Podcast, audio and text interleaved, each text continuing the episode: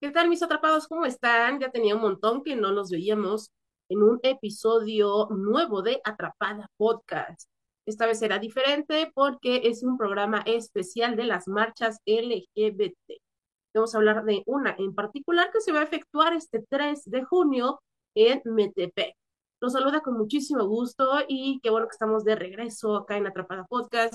Rocío Cartagena, alias Lola. Voy a saludar a mis demás amigos y atrapados. ¿Cómo estás, Lalo? Hola, hola, muy bien, pues muy contento ya de iniciar con, con este mes del, del orgullo y pues ya de regreso con, con todo. Me da mucho gusto verles y pues vamos a darle. Sí, ya es el mes más gay del año y que para muchos puede ser muy provechoso. Por ejemplo, marcas que se eh, apropian del movimiento, que se dice ser aliados, pero bueno, ese es otro tema. Que más adelante, quizás en otro episodio, vamos a pues abordar más a detalle. Voy a saludar a Adi, ¿cómo estás? Hola, ¿qué tal, atrapados? Feliz de estar aquí de vuelta con ustedes en el mes más gay de todo el año. Ya, bien expresiva diciembre. ¿Cómo estás, Joy? Bien contento ya de verlos. Después de estas vacaciones, regresar con este especial se me hace súper bonito. Siento que muchas veces habíamos tenido la oportunidad de abordar este tema, pero no tan de lleno, ¿no? Y tan específico. Entonces siento que va a estar como padre compartir experiencias y hablar un poquito de lo que opinamos de este día tan especial. De hecho, el, no sé, ahí si se acuerda Lalo, nuestro primer episodio se trató fue de eh, las experiencias que hemos tenido en nuestra primera marcha. Pero efectivamente no lo habíamos abordado como lo vamos a hacer en este episodio y vamos ya de lleno a eso. Y primero quiero que eh, los que no tengan conocimiento de sepan que este eh, movimiento se origina de algo que pasó hace muchos años, pero Joy tiene los datos. Pues ahí les va mi historia. De verdad, hasta hice así como un orden cronológico de cómo sucedieron las cosas, porque hay detalles bien interesantes. Todo empieza en el año de aproximadamente, bueno, es la década de los 60 en Estados Unidos, en específico en Nueva York. En el año de 1966 eh, existe como una asociación, si así lo queremos ver en nuestros días, que se llama Matching Society.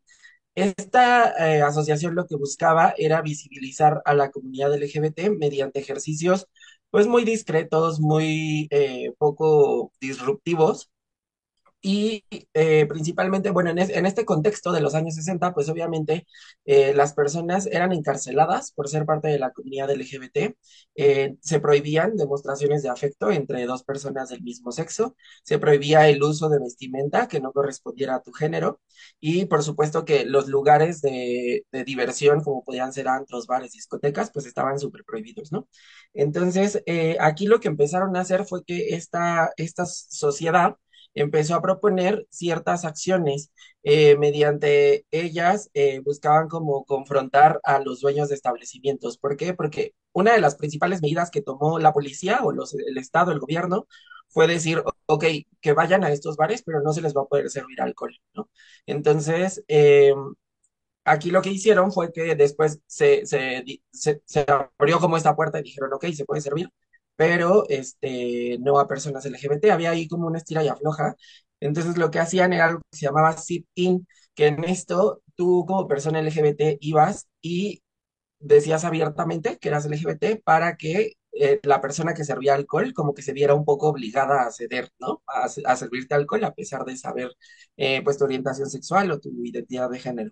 Entonces, eh, esto fue como un inicio, digamos, de acciones que empezaron a concientizar a la comunidad LGBT de exigir sus derechos, ¿no? De una manera un poco más discreta. En el año de 1969, o sea, tres años después, eh, pues se da lugar a estos disturbios en el Stonewall Inn. ¿Qué era el Stonewall Inn? Era un bar que era eh, propiedad de una familia que se llama la familia Henrys, que ellos eran parte de la mafia en ese momento de Estados Unidos. Entonces, si aquí nos damos cuenta, no era tanto que quisieran visibilizar, sino que aprovechaba la misma mafia a tener estos lugares para poder, eh, digamos, establecer acuerdos debajo del agua con la policía, ¿no? O sea, decía como de, a ver, te paso tanto dinero, pero no me molestes en tal y tal y tal negocio. Entonces, eh, estos, este tipo de bares eran bares que eran como privados, eran como bares exclusivos para que eh, la, la policía no tuviera como intervención. Eh, pero a su vez nos damos cuenta que también estos mismos bares o los dueños o quienes trabajaban ahí extorsionaban también a los clientes. O sea, si tú ibas como cliente y tú eras una persona, digamos, no sé, un actor, un político, etcétera, te decían como, ¿sabes qué? Dame dinero si no quieres que yo diga algo, ¿no? De que has venido a este, a este bar. Entonces, esto va muy de la mano con lo que acabas de mencionar, Lola, de cómo también las marcas y los lugares y las propiedades y demás cosas pues han abusado, ¿no? A lo largo de la historia de, de esta comunidad. Entonces, eh, llega el año de 1969, ahora sí, el 28 de junio en específico, eh, la policía tiene una especie de desacuerdo con esta familia que era dueña de, de este bar y se les ocurre entrar hacer un, un atraco como policíaco y entonces eh, arrestan a 13 personas. Entre estas personas iban empleados del lugar, pero también iban muchos eh, de los clientes principalmente drags o personas que no estaban, personas travestis, transgénero, que no iban eh, como ahora sí con, con ropa de, de acuerdo a su género. Esta fue la excusa con la cual principalmente los arrestan. Y lo que sucede es que los, los demás clientes, eh, en vez de dejar que pasara como en otras ocasiones, esta vez como que ya hartos detienen a los policías, o sea, como que se paran en la puerta, empieza a haber golpes, empieza a haber eh, pues una serie de eventos violentos y esto genera un disturbio que empieza a crecer y crecer y crecer y crecer. Y entonces la comunidad, como muchos de, de los bares que les mencionaba discotecas eh, pues prohibidos o ocultos, estaban en esta zona que se llama eh, Christopher Street eh, pues empezaron a protestar. Llegó el día en que, bueno, estuvieron cinco días aproximadamente entre protestas, manifestaciones y obviamente enfrentamientos. Se llegaron a juntar hasta 400 personas en esta zona, obviamente haciendo un disturbio súper gigante y que llamó la atención tanto de medios de comunicación como de la sociedad en general. ¿Qué pasa después de esto? Eh, bueno, esto significó algo súper importante porque al expresarse estas 400 personas, que después fueron más y más, o sea, en realidad no hay un número exacto de cuántas fueron, eh, pues significó mucho porque estas mismas personas que habían buscado estar en lo privado o que había sido esa su motivación al buscar estos lugares, de un día a otro pasaron a lo público. ¿No? Y les valió como lo que dijeran y les valió lo que la represalia que podía tener en su vida personal y se manifestaron para hacer justo comunidad. Eh, llega el 4 de julio, el 4 de julio es el día de la independencia de Estados Unidos y entonces era importante que ese día también hubiera, eh, pues, digamos, una expresión de visibilidad ante lo que había ocurrido y entonces, eh, como ahora sí que es una manifestación, 10 parejas eh, deciden tener como, eh, pues, expresiones afectivas fuera de, bueno, más bien en Greenwich Village. Eh, obviamente esto significó o es un símbolo de la resistencia contra la discriminación social y política. A partir de ello se empiezan a generar movimientos activistas, las personas empiezan a, a, pues ahora sí que ponerse de acuerdo, a establecer las vías de acción, las vías de pues de lucha, y es así como se, se conforma, digamos, como una especie de, de grupo que se llama Grupo de Alianza de Activistas Gay, que obviamente tenían como una función ahí en ese momento y que lo tuvieron a lo largo de muchos años. Eh, un año después, el 28 de junio de 1970, se realiza la primera marcha, pero esta, esta marcha fue llamada la Marcha eh, del Día de Liberación de la calle Christopher. Esta marcha partió desde el Stonewall Inn, o más bien de lo que quedaba, porque lo quemaron dentro de estos disturbios, hasta Central Park. Eh, todo esto, pues obviamente en Nueva York. Y no es hasta el año eh, de 1979, es decir, 10 años después, que ya se inicia como tal la marcha con el nombre propio y ya con toda la organización que hoy conocemos. En el año 2016, el presidente Barack Obama, en ese momento de los Estados Unidos, eh, eh, pone una especie de monumento en donde había estado el Stonewall Inn, esto como reconocimiento a la lucha y a todas las, eh, digamos, los logros que se han alcanzado gracias a, a esta movilización. Y pues hasta ahí mi reportaje, Joaquín. qué historia tan fuerte y qué historia tan impactante para la, la, lo que es eh, ahora, ¿no? El, cómo se maneja lo de la comunidad y todo esto, y hasta dónde llega la gente eh, con sus extorsiones y con estas cosas que, que pueden terminar en una cosa pues trágica, ¿no? Tremenda. Pero bueno, pero bueno, así es, así es, así es este, pues la sociedad de repente, eh, no sé, tan malintencionada que desde siempre, desde siempre. ¿Ustedes qué piensan, Lalo? Y pues, como ya lo dices, ¿no? Que la gente, pues malintencionada, ya está desde, desde años atrás y, y lamentablemente, eh, pues sigue, ¿no? Siguen, no, no se acaban eh, colgándose precisamente de este tipo de celebraciones o eventos o eh, eh, para sacar un beneficio propio, tal vez, para darse a conocer, no sé, algún, algún beneficio que, que pues lamentablemente no es como para bien de los demás, sino para uno propio, ¿no? Ok, creo que Adi no nos quiere decir nada porque se quedó procesando la Está información. asustada. Ok, lo que sigue. Bien, ahora, ¿cómo fue que llegó a México?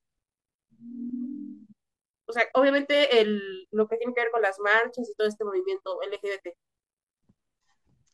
Sí, claro. eh, bueno, el, el primer movimiento de liberación homosexual fue en 1971. Fue el primer grupo formado por homosexuales en México. Esto ya es acá, acá en México, ya nos, nos lanzamos de Estados Unidos, que debido a la represión tuvo que operar de manera oculta. Eh, como ustedes y ya lo saben, pues siempre hemos vivido esa represión, ¿no? Incluso en la actualidad está, ya es menos, pero pues siempre está, ¿no? Entonces, en aquellos años, pues era muy, muy complicado eh, llevar pues algún movimiento, alguna marcha, precisamente eh, debido a esta represión. De ahí tuvieron, tuvieron que pasar ocho años, que es lo que ya decía yo, en 1979. Por primera vez se realiza en México la Marcha del Orgullo Homosexual. Los diferentes grupos se, se unieron en un solo para poder desfilar, levantar eh, la voz hacia sus derechos. La intención era hacerlo por Paseo de la Reforma, pero pues las autoridades, el gobierno, la iglesia, no les permitieron eh, pues llevar dicha marcha en sobre Paseo de la Reforma en Ciudad de México. Lo tuvieron que hacer en una calle que se llama Río Lerma, que esta me parece mm, unas calles antes de Paseo de la Reforma, no sé exactamente cuántas, pero está antes. Eh, si bien no es la primera mani- manifestación pública que se hacía de un grupo de personas homosexuales, pues sí se trató eh, de la primera identificada como tal en nuestro país. Ya de ahí, en, en 1980, ya fue cuando se logró eh, llevar a cabo la primera marcha sobre Paseo de la Reforma. Entonces, imagínense, desde, el mil, desde 1980 ya desfilamos por Paseo de la Reforma y, y bueno, la lucha de, de estos derechos de nuestra comunidad en México, pues creo que ha logrado la aceptación y ha brindado a, a las personas que lleven un panorama mucho más abierto en cuanto a este tema. Los logros obtenidos se han dado, pues gracias al esfuerzo de muchas personas, las cuales han luchado in- incansablemente por lograr tener un país más tolerante e informado, amigos. Hoy, no, ahorita, que, mencionas todo eso, eh, o sea, de pensar en la, en la marcha de la Ciudad de México es, es una monstruosidad, o sea, es algo muy grande, muy, muy, mundo. sí, claro, o sea, sí, efectivamente es como otro mundo, no sé, es como un mundo muy gay, ¿no? Divertido, gay. Eh, los que tuvieron la oportunidad de asistir a la marcha de la Ciudad de México el año pasado, o sea, yo recuerdo que hasta se perdía la señal de los celulares por toda la gente que había, o sea, era una cosa exagerada. Yo quiero imaginar que fue también porque eh, pues ya ven que estábamos pues encerrados por lo de COVID y todo esto y no se había como realizado la marcha de manera presencial. Entonces, pues toda la gente se, se volcó a la Ciudad de México y fue una cosa tremenda e impresionante, ¿no? En un ratito vamos a platicar alguna anécdota que tengamos de alguna marcha en la que hayamos asistido y vamos a ir ya a esa, a esa parte. Ahora viene algo que a mí me, para mí es como nuevo, pero creo que es importantísimo. Y se trata de los pliegos petitorios en una marcha LGBT. ¿Has escuchado alguna vez ese término? Pues ahorita yo les voy a explicar de qué se trata y por qué es importantísimo. Sí, justo eh, como mencionas, Lola, creo que es en realidad el corazón, ¿no? De, de la marcha, porque creo que si una marcha no tiene una intención de, de protesta, una intención de exigencia hacia ciertas cosas que te están incomodando, pues entonces no sería en realidad una movilización activa, ¿no? Entonces, eh, un pliego petitorio, en, en pocas palabras, es, digamos, las exigencias que como sociedad pedimos hacia el Estado, hacia las instituciones, hacia los gobiernos y hacia las empresas, ¿no? En este, en este acuerdo lo que buscamos es visibilizar ciertas problemáticas y buscar que en conjunto se trabajen eh, hacia la solución de, de, estas mismas. Te puedo decir que el pliego petitorio obviamente va a ir cambiando conforme las necesidades de la comunidad, en este caso de la comunidad LGBT pero eh, obviamente tiene que haber un, digamos, una línea clara. Eh, casi siempre se conforman eh, por activistas o por asociaciones civiles que tienen muy claro que hacia dónde tienen que ir los, los esfuerzos y las acciones que se realicen.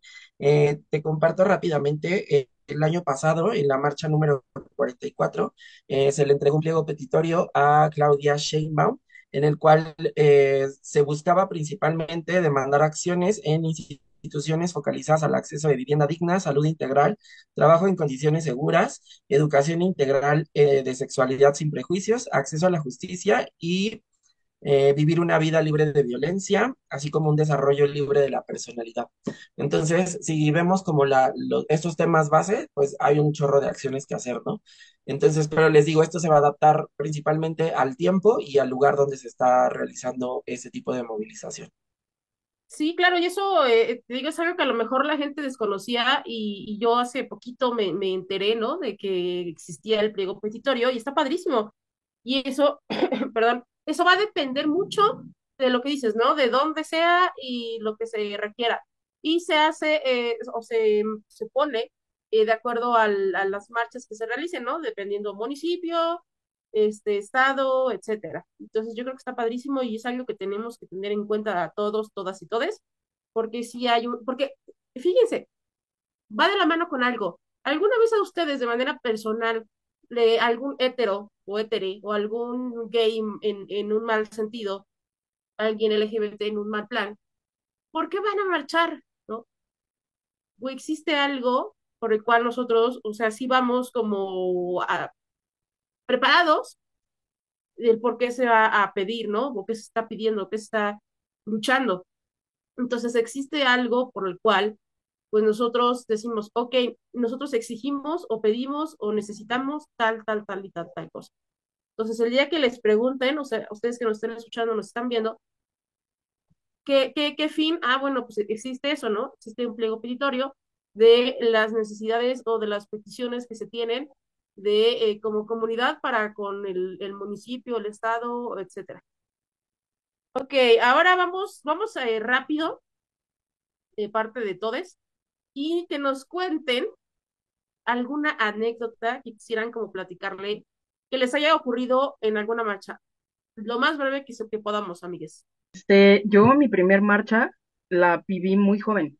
Entonces, este, para mí fue todo un, justo como dijiste, un mundo completamente diferente. Volteabas y veías así cuerpos, banderas y por todo. Yo tenía como 17 años eh, cuando fui oficialmente a una marcha, pero la primera marcha que yo vi, eh, justo yo tenía unos 12 y entonces ahí descubrí qué onda, ¿no? Pero para mí la primera marcha nunca se me va a olvidar. Fui igual con mi mejor amigo y este y creo que me sentí libre por primera vez en toda mi existencia, ¿no? Porque me sentía junto como pez en el agua justo, ¿no? Esa y la primera marcha que fui contigo, que te me perdiste y todo lo que quieras, pero creo que esa marcha también para mí fue súper, súper especial. por todo lo que se vivió ahí. Ok, ok, el que sigue, el que sigue. Yo, pues, mi, mi primer marcha fue hace seis años, en el 2017, y fue en la Ciudad de México. ¿De verdad? Eh, sí, nunca había ido a una marcha. Mm, Ya. Y, y, y fue en la Ciudad de México, entonces, como ya lo mencionamos, ¿no? Es un mundo, o sea, se te va la señal, te pierdes. No, no, no. O sea, e- es el, el recorrido es tan, bueno, no tan extenso, pero pues sí un poco, se te hace un poco pesado por, pues por tanta gente. Ves de todo, ¿eh? Ves de todo, de varios países incluso. Es de, no, no, no. Encuentras de todo. Vayan a la Ciudad de México o a sus estados si la celebran, vayan.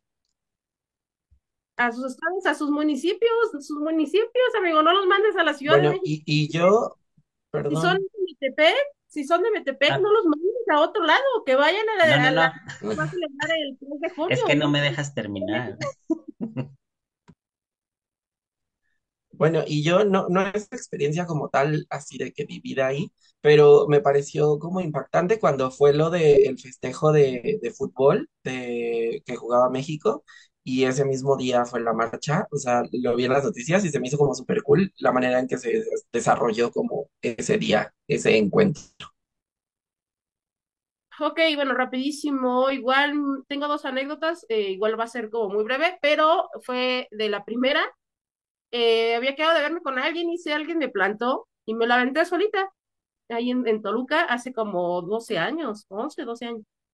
ya tiene un, un ratote. Sí, o sea, tengo ese tiempo de asistir, por lo menos a la marcha de Toluca. Y la segunda anécdota sería la de la primera que fui a la Ciudad de México, igual ahí lo que decía Adi, me tocó ir con ella y pasaron igual un montón de cosas, o sea, la verdad es que fue algo im- impresionante y también de pilón la del año pasado. Fui con dos personas que me revolvieron la vida unos meses después, definitivamente me pusieron de cabeza estas dos mujeres pero eso fue parte padre que, que lo viví con, con ellas dos. Y bueno, vamos a, a lo que sigue, que el tiempo está encima. Para Adi, rapidísimo, ¿se debe permitir el alcohol en las marchas? ¿Sí o no? ¿Y por qué? Híjole, yo particularmente pienso que el país como tal no está listo para esto. Eh, la verdad es que eh, se les dan muchas libertades y hacen un desgarriate horrible. Me refiero yo a las marchas de aquí de Toluca y Metepec. ¿Por qué? Porque en Ciudad de México, pues ya es eh, eh, como que la gente está más acostumbrada a vernos por ahí con la michelada y el cuerpo y demás y lo que quieras, pero aquí la gente sigue siendo muy mocha, eh, muy agresiva incluso, ¿no? Yo me acuerdo que fui a la marcha, eh, a la número 8, creo, aquí en, en Toluca y todavía nosotros recibimos mucho odio de parte de las personas, mucha, mucha, mucha agresión, ¿no? Entonces yo siento que también esta parte de no permitir el alcohol aquí en Toluca, incluso en Metepec, pues es para que también eh, participen eh, y se incluyan, ¿no? Familias, personas de todas las edades, eh, de cualquier tipo de orientación sexual, y siento que eso también está cool, ¿no? Eh, yo siento que también estaría padre que puedan tener este tipo de libertades o podamos tener este tipo de libertades, pero siempre y cuando también nosotros avancemos como sociedad. No sé ustedes qué es lo que opinen, pero a mí me parece súper importante. También, eh, y, nos visitó una compañera de, de, España y ella tuvo la oportunidad de, de acompañarme a una marcha pero eh, aquí en Toluca, entonces aquí no podíamos andar tomando. Y ella rápido fue, compró una caguama en el Oxxo, la saca y empieza a tomar. Le digo, oye, no, espérame, aquí no, aquí no. Luego, luego le quité la caguama, la metí a una bolsa porque ella, pues obviamente en, en Mallorca, pues podía hacer ese tipo de cosas. Y el país ya está un poquito más avanzado en- en- culturalmente, ¿no? Y, y respetan ese tipo de cosas. Pero pues, no sé, ustedes qué opinen al respecto. Es que el detalle, yo creo que ahí difiere un poco contigo, que pues, no tiene nada que ver la gente que vea, o sea, la gente siempre va a ser, o sea, siempre va a estar en contra de esto, o mucha gente va a estar en contra de esto, pero, o sea, tiene más que ver con el comportamiento de quien esté ingiriendo el alcohol, no de quien esté viéndote. O sea, yo creo que ahí, no sé, difiero bastante con, con eso que, mencionabas. Y eh, qué diferencia de la Ciudad de México para Toluca o Metepec, que son dos, eh, eh, lugares que mencionaste de manera precisa, y digo, pues tampoco somos cavernícolas. O sea, definitivamente, y eso aplica para todos, ¿eh? Por ejemplo, un, en un eh, estadio de fútbol, si les das de tomar, se ponen agresivos, se ponen locos, pero eso no tiene que ver si sean de Toluca o si es de la Ciudad de México. En la Ciudad de México también se madrean, o sea, eso no tiene nada que ver. Es más como el comportamiento que tiene el individuo que si es de provincia o si es de la ciudad, para mí. Este, vamos a hacer nuestro primer corte porque hemos eh, llegado, hemos finalizado eh, con la primera parte de Atrapada Podcast en nuestra edición de las marchas. Pues ya estamos de regreso en este segundo bloque de nuestro episodio especial sobre las marchas LGBT. Ok, vamos a pasar con Adi porque quería aclararnos algo sobre pues este tema que puede llegar a ser un poco polémico entre el alcohol y las marchas. Así que adelante. Sí, bueno, solamente aclararles, ¿no? Claramente, pues yo también he marchado eh, con una chela en la mano. No estoy queriendo referirme a otro tipo de situaciones, sino que obviamente lo prohíben por seguridad de las demás personas, que aquí pues es un lugar un poco más pequeño. Y pues obviamente si se hace un mundo de gente y luego todavía les damos más alcohol, pues se puede descontrolar todo esto. Pero estaría muy cool que todos aprendiéramos igual a convivir con este tipo de situaciones. Y, este, y obviamente así nos lo podemos pasar un poquito mejor y obviamente se incluyen más personas, no nada más este, pues puros gays, ¿no? Ahorita lo que se pretende también es incluir eh, a, a, más personas de cualquier edad, de cualquier este, orientación sexual y pues eso estaría también súper, súper cool. Ok, y también ahí yo creo que ya nos voy a agregar un punto en que se puede desvirtuar y se desvirtúa no solamente con el alcohol, se puede desvirtuar también con todo este tema de la promiscuidad, el sexo y todas estas cosas. Y es el siguiente punto que vamos a tocar. Y lo voy a decir así, tal cual lo puse en, en el tema, en la estructura del tema que se repartió a los compañeros, compañeros. ¿Vas a putear o vas a marchar? Yo he escuchado yo he escuchado por muchos eh, conocidos, amigos, ¿no? Que dicen, voy a ver qué me agarro, ¿no? A ver qué consigo, con quién me acuesto, con quién me meto, con quién me beso, etcétera, etcétera, etcétera. Entonces, creo que ahí se desvirtúa mucho, ¿no? O sea, y no, no quiero eh, que lo hagamos en un, un, sentido puritano, ni mucho menos, ¿no? En el que digan, oye, y nada más vas a eso, o nada más, nada más vas a, marchar, o, o sea, no, no va por ahí, no va tanto por ahí, pero si tenemos bien eh, asentado, ¿no? ¿Qué, ¿Qué es lo que queremos de una marcha? ¿Por qué queremos ir a marchar?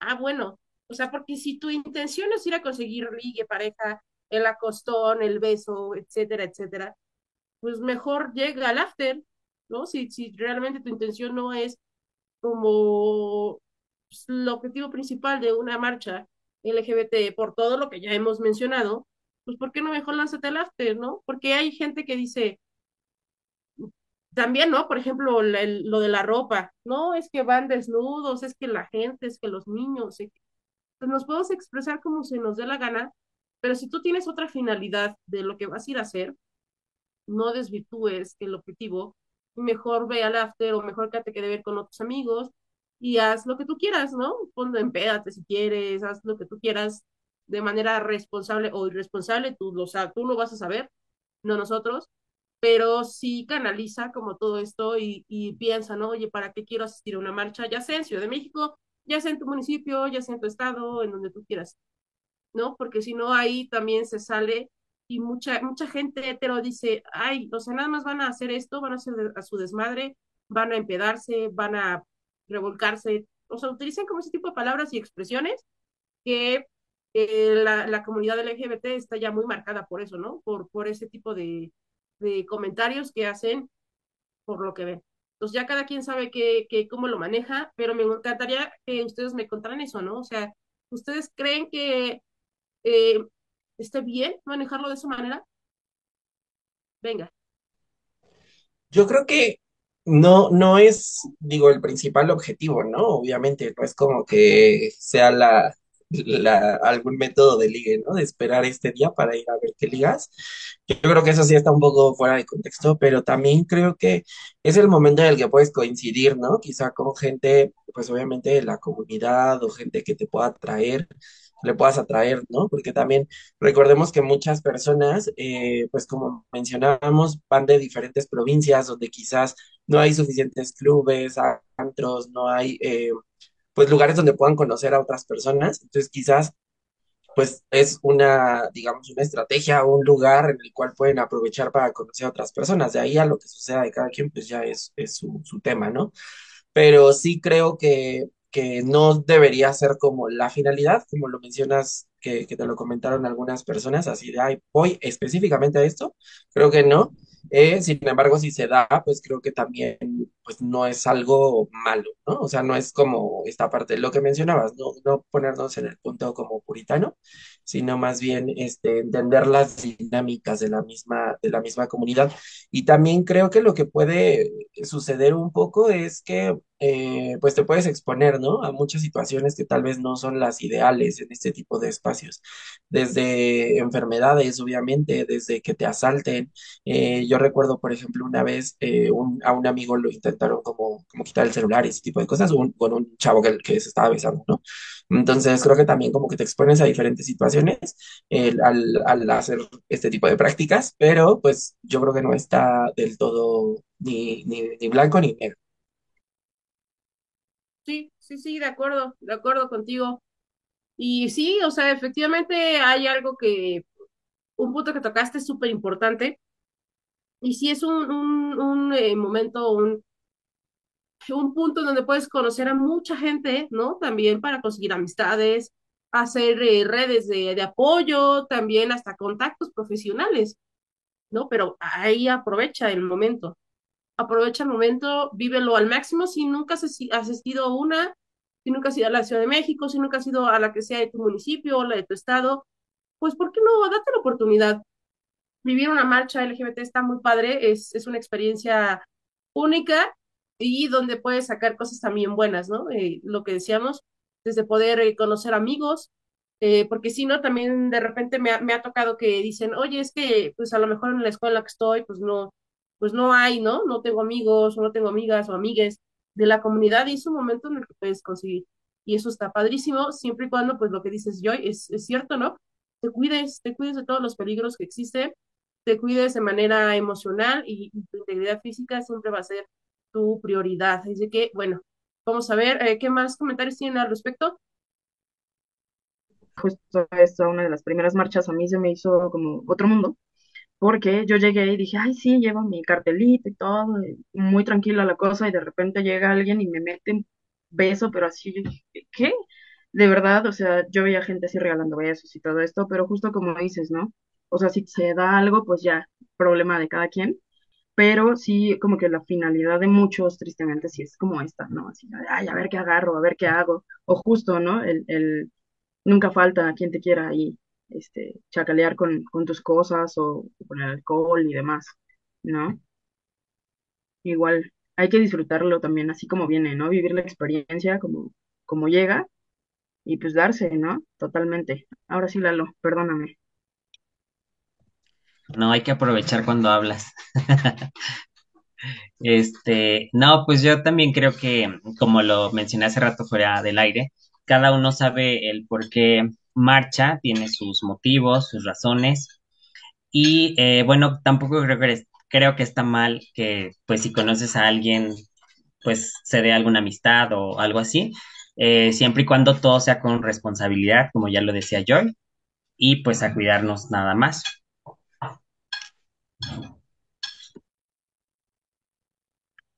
Ok, pues ya casi llegamos al final de este especial de las marchas LGBT. Y vamos a un punto importantísimo. Los invitamos este 3 de junio a la marcha de Metepec, nuestra segunda edición. Nuestro punto de partida será a las 12 de la tarde en el puente de Metepec. No faltes, estará padrísimo. Es que ya sabes, también si puedes llevar un paraguas por eso de las lluvias o por si hace mucho calor. Ya sabes que esta marcha es pacífica, sin alcohol y ciudadana. Te esperamos entonces este 3 de junio a las 12 de la tarde en el puente de Metepec. A las 4 de la tarde también tendremos un showcase que se estará llevando a cabo en el Teatro Quimera. Vamos a tener cosas increíbles como por ejemplo la poesía, Vamos a tener también música, danza folclórica y vamos a culminar con un show drag. También ahí a cargo de la Casa Dragón. Es que ya sabes, este anuncio, obviamente iba yo a aprovecharlo aquí en mi espacio de Atrapada Podcast. ¿Y algo, alguna duda que tengan al respecto? Yo quisiera preguntarte, como parte del comité organizador, ¿cuál ha sido el mayor reto que has vivido en este, en, pues obviamente en toda la logística que ya llevan con, con esta segunda marcha en Metepec?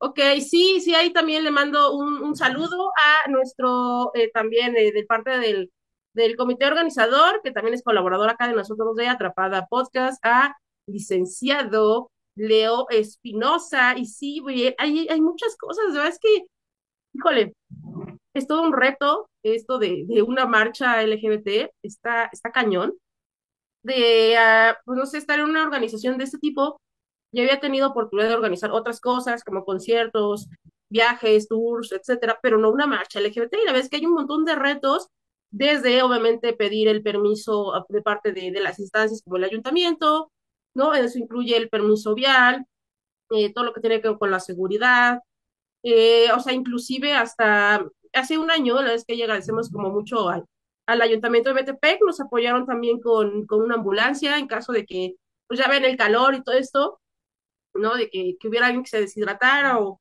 algún tipo de percance, pues ahí no, nos estuvieron apoyando, como les decía, ¿no? A la hora de cerrar las calles, pues todo lo que tiene que ver con la policía, que nos estuvieran apoyando y demás.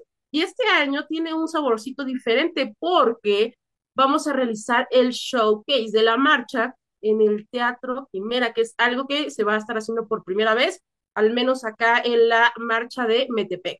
Yo creo que hablando de retos, sería yo creo que ese, el, el, hecho de que pues hay más producción, hay más cosas que hacer, que organizar, que, o sea, es, es todo un reto que yo la verdad es que estoy orgullosa y lo estoy disfrutando al máximo, pero sí es una responsabilidad el, el saber que es, es un poco diferente, es un poco eh, pues más grande, ¿no? Que de lo que se venía haciendo con, con anterioridad.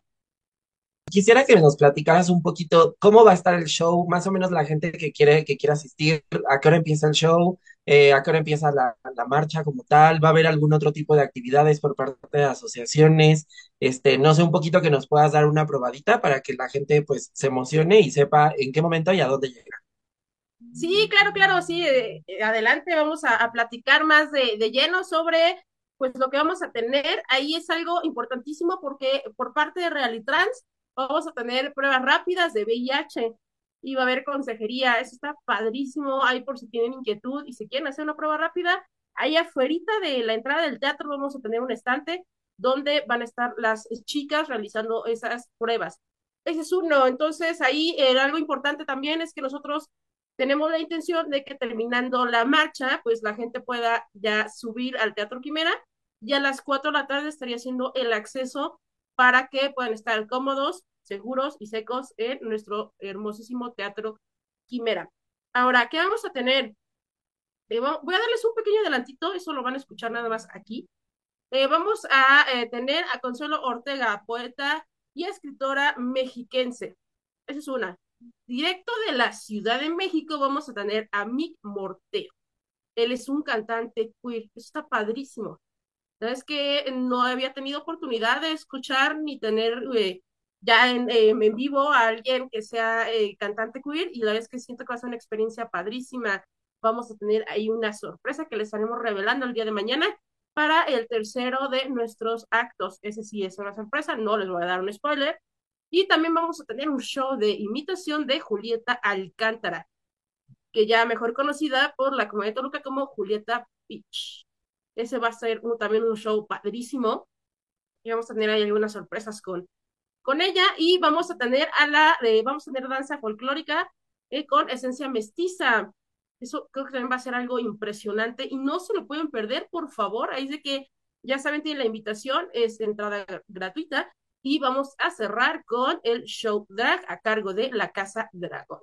Es que ya saben que tenemos variedad porque eh, la comunidad tiene muchísimo talento en muchas ramas, ¿no? Desde la poesía, la música, obviamente ahorita con todo lo que tiene que ver con un tema que, es, eh, que está ahorita en su punto importantísimo, como es el show drag, y también con lo que tiene que ver con la danza, en este caso danza folclórica.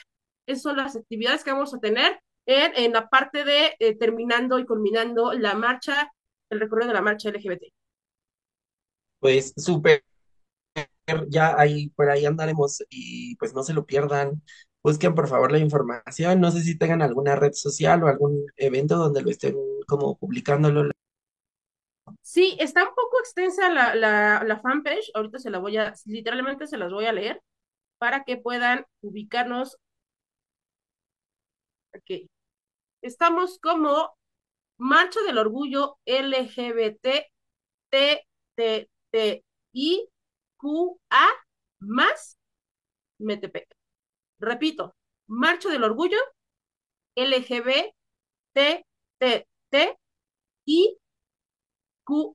más Metepec. Sí está un poco larguito el, nombre, pero pues ya saben ustedes que siempre dándole visibilidad a pues todas las siglas de nuestro hermoso eh, colectivo LGBT, más, etcétera.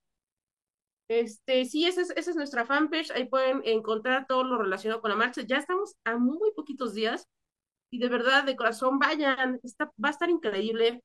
Y, y está acá en, en, Metepec, ¿no? Siempre hay que darle visibilidad también a nuestros municipios, porque creo que Metepec tiene muchísima riqueza en todos los sentidos. Es un pueblo mágico. Entonces yo creo que es la oportunidad perfecta para que si eres de Metepec o de Toluca o quieres venir a alguna otra zona, ya sea Ciudad de México o alguna otra zona del Estado de México, pues te lances acá a Metepec.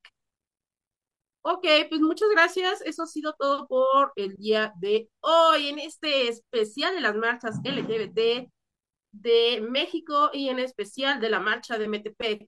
Nos vemos este 3 de junio en punto de las 12 de la tarde en el puente de Metepec para que la rompamos en esta segunda edición. Se despide usted, Rocío Cartagena, y también mis atrapados.